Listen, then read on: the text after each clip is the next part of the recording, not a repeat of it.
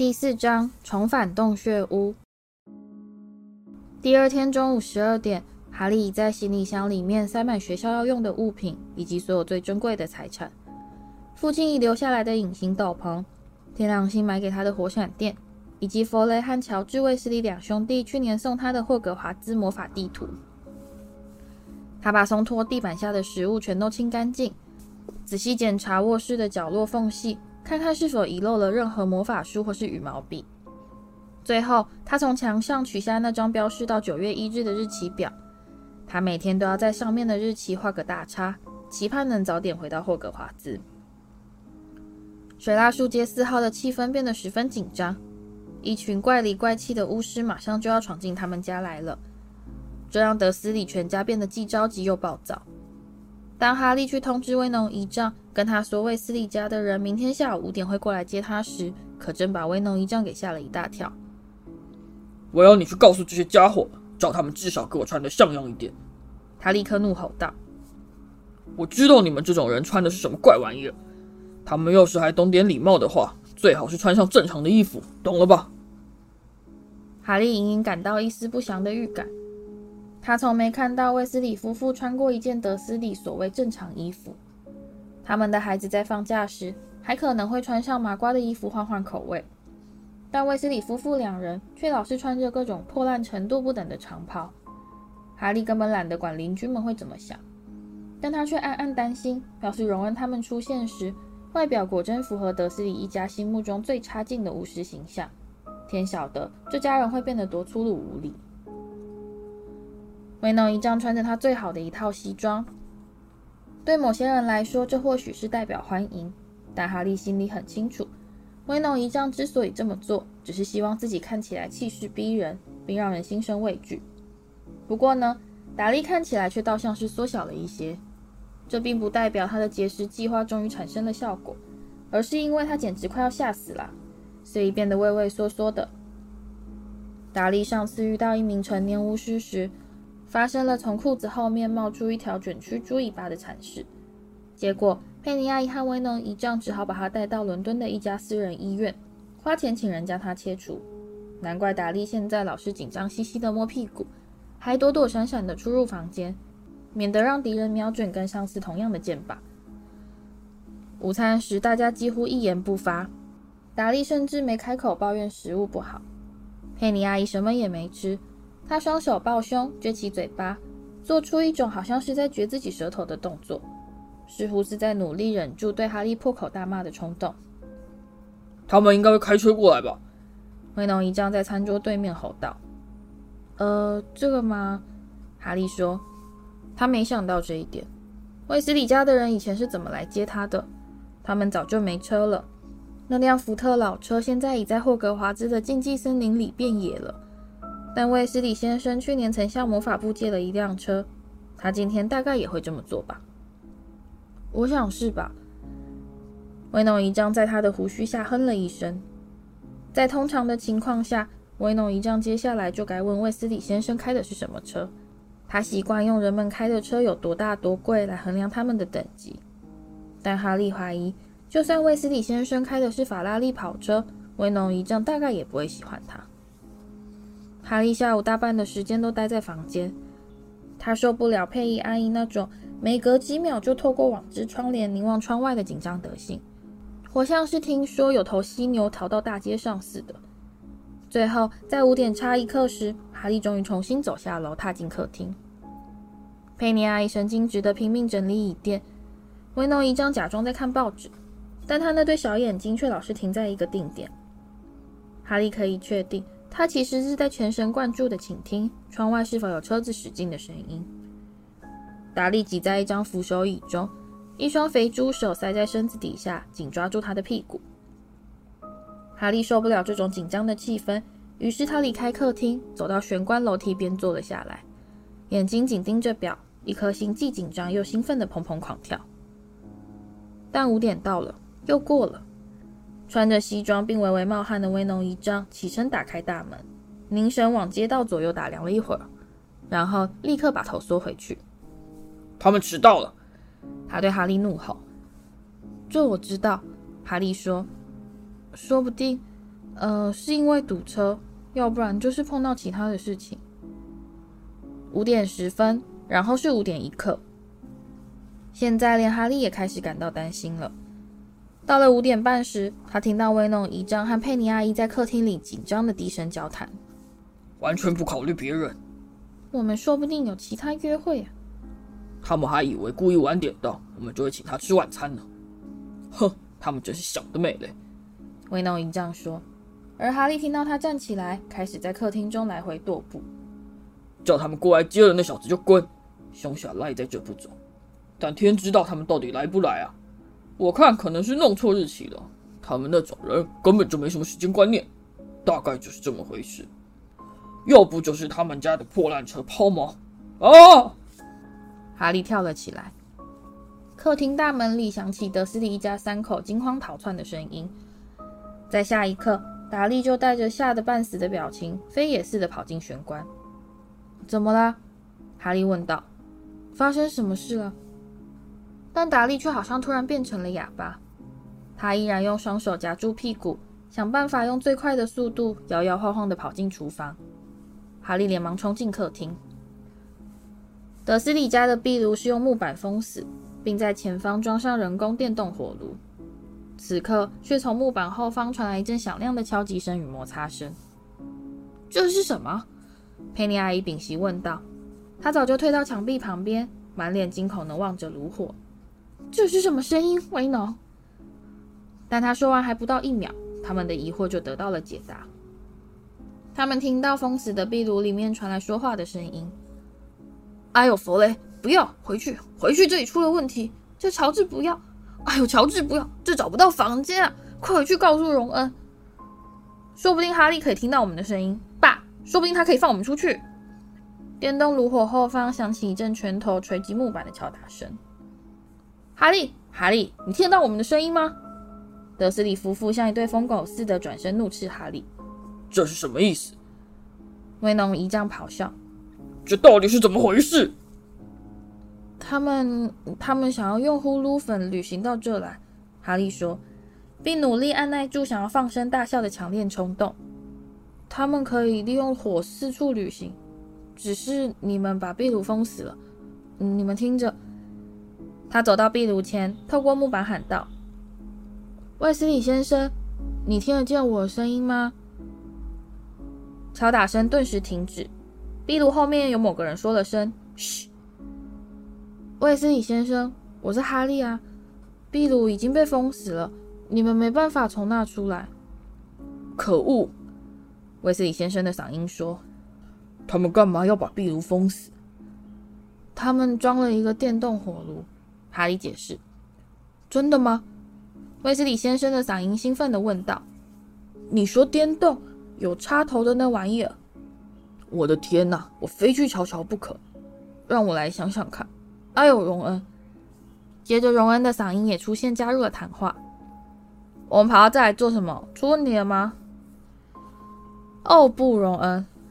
传来弗雷极尽挖苦的嗓音：“不。”这正就是我们最想去的地方呢。没错，我们正在这里享受这辈子最快乐的时光。哎，乔治说，他的声音听起来闷闷的，好像他是整个人被压得紧贴在墙壁上似的。孩子，孩子，卫斯理先生心不在焉地说：“我正在想办法。没错，就只有这个方法。退到后面去，哈利。”哈利退到沙发旁边。但威农一丈却踏向前方。等一下，他对着炉火喊道：“你究竟打算要？”砰！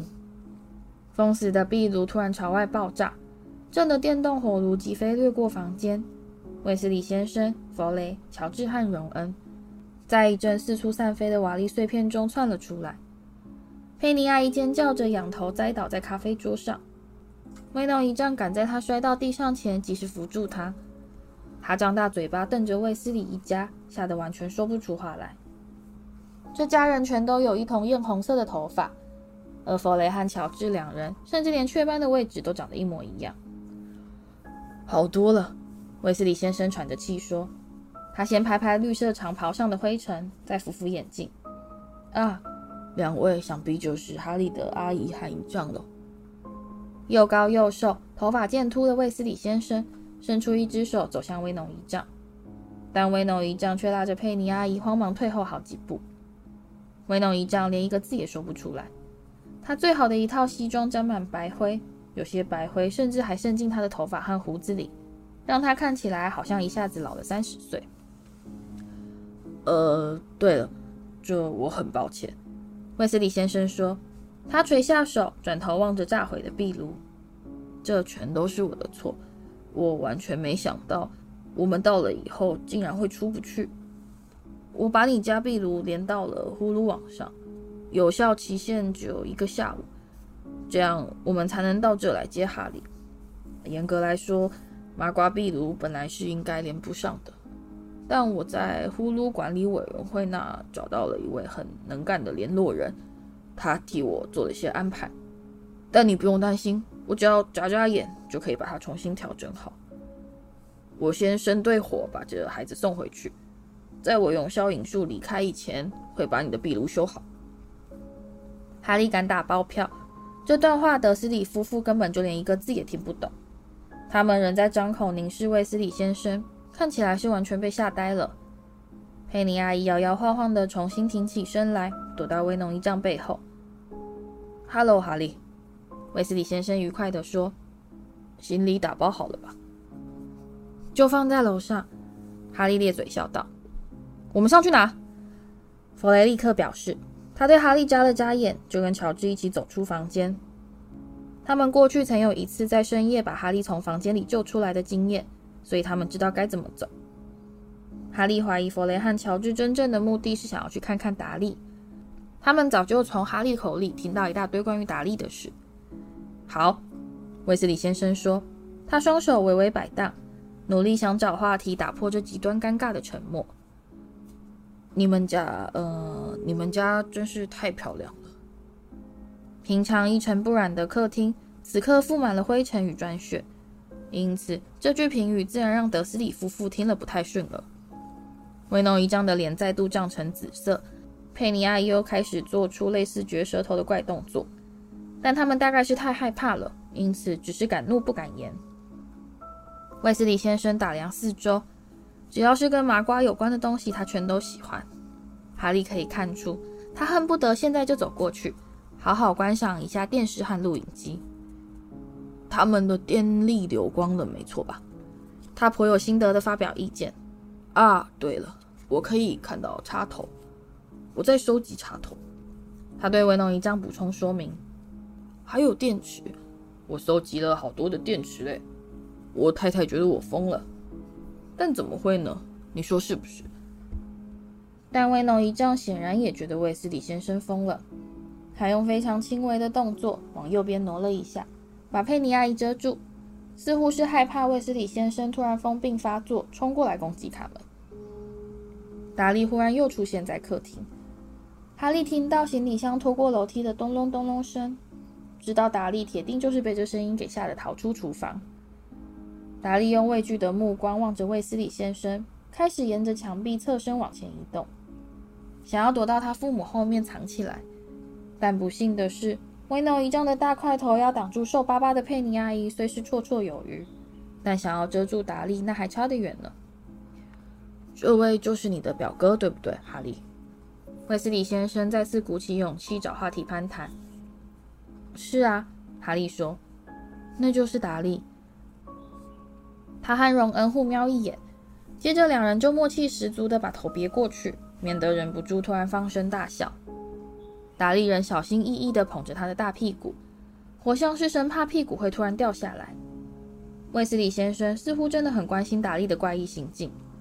事实上，一听到他接下来讲话的语气，哈利相当肯定卫斯理先生一定认为达利疯了，就跟德斯里先生认为卫斯理先生疯了一样。但不同的是，卫斯理先生心里感到的是同情，而不是害怕。暑假过得还愉快吧，达利？他和蔼地说：“达利呜咽一声。”哈利看到他那双捧着大屁股的双手，又抓得更紧了些。弗雷和乔治带着哈利的学校行李箱回到客厅，他们的目光往室内溜了一圈，接着就停在达利身上。他们裂开嘴，脸上绽出一模一样的邪恶笑容。啊，好了，威斯利先生说：“该开始办正事了。”他卷起长袍袖口，取出他的魔杖。哈利看到德斯利一家三口全都一溜烟的退到墙边。好好烧！威斯利先生举起魔杖，指着他后方墙边的洞口念道：“壁炉中立刻窜起火焰，炉火欢快的噼啪作响。”仿佛一连续烧了好几个小时似的。威斯里先生从口袋取出一个小拉绳袋，从里面捏了一小撮粉末，扔到火焰里，炉火立刻变成翡翠绿，烧得比先前更旺。你先走吧，弗雷。威斯里先生说：“来了。”弗雷说：“哦，不，等一下。”有包糖果从弗雷口袋中洒出来，在地上滴溜溜的滚动，全都是裹着鲜艳糖果纸包的又大又鼓的太妃糖弗雷趴到地上爬来爬去的将糖果捡起来塞回口袋。接着他就活泼的朝德斯里一家挥了挥手直接走进火中说洞穴屋。佩妮阿姨发出一小声颤抖的惊呼。在一阵嘶嘶声之后弗雷就消失了。好了乔治威斯里先生说你带着行李箱一起走。哈利帮乔治一起将行李箱抬到火焰中，再把它竖起来，让乔治比较好拿。然后乔治喊了声“洞穴屋”，接着他也随着另一阵嘶嘶声消失了。荣恩，轮到你了，威斯里先生说：“待会喽。”荣恩愉快地对德斯里一家说，他大大裂开嘴，对哈利笑了笑。他入火中喊道：“洞穴屋。”然后就完全失去了踪影。现在只剩下哈利和卫斯理先生两个人了。嗯、呃，那就再见了。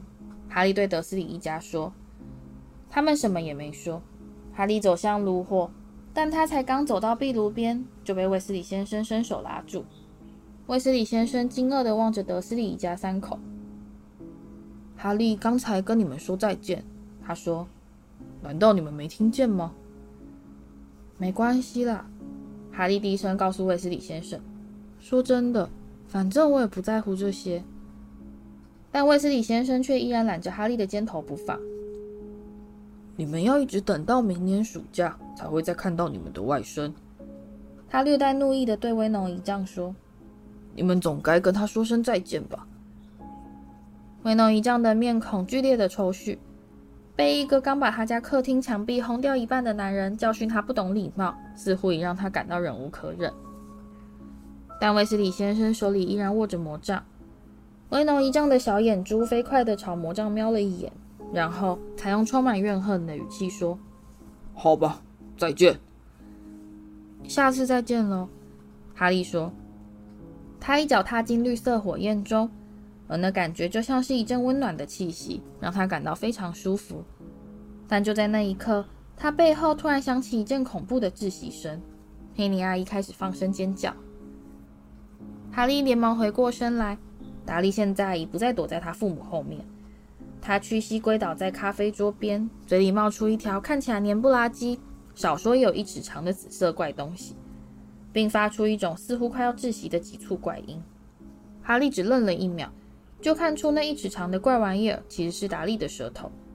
他旁边的地板上有一张颜色鲜艳的太妃糖果纸。佩妮阿姨扑倒在达利身边，一把抓起他肿胀的舌尖，想要用力把他从嘴巴里拔出来，结果可想而知，达利痛得大喊，声音变得比先前更加急促杂乱，并挣扎着想要把他推开。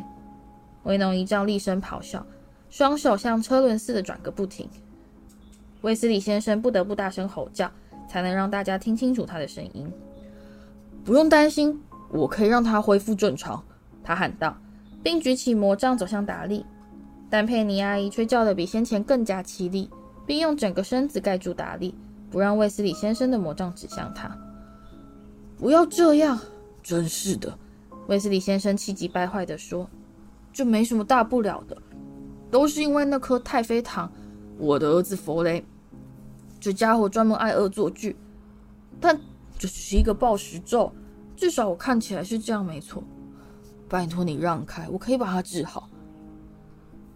但德斯里夫妇听了之后，不仅没有放下心来，反而还变得更加惊慌失措。佩尼阿姨歇斯底里的哭个不停，死命拉扯达利的舌头，似乎是打定主意非把它给拔出来不可。达利在母亲和舌头的两面夹攻之下，露出一脸快要窒息而死的惨相。威农一丈完全失去控制，他从餐具架上抓取一个小瓷像，使劲扔向卫斯理先生。卫斯理先生连忙低头闪过，让这个装饰品落到炸毁的壁炉里，摔个粉碎。哎呀，真是的！卫斯理先生挥着魔杖，生气地说：“我是想要帮忙。”哎，威诺一丈发出一声活像是负伤河马的吼叫声，接着又一把抓起另一个装饰品。哈利，走吧。快走啊！卫斯理先生用魔杖指着威诺一丈喊道：“就交给我处理就行了。”哈利真不想错过这场好戏，但威诺一丈扔出的第二件装饰品，差点就砸到他的左耳，因此他考虑一会儿，决定还是让卫斯理先生来收拾餐具。他踏进火中说：“洞穴屋。”并回头望了一眼。他对客厅的最后印象是。卫斯理先生用魔杖炸毁了威农一丈抓起的第三件装饰品。佩妮阿姨躺在达利身上尖声惨叫，达利的舌头软趴趴的卷成一团，看起来活像是只滑溜溜的巨蟒。但在下一刻，哈利就开始飞快的旋转，德斯里家的客厅也在一阵翡翠绿火焰中消失得无影无踪。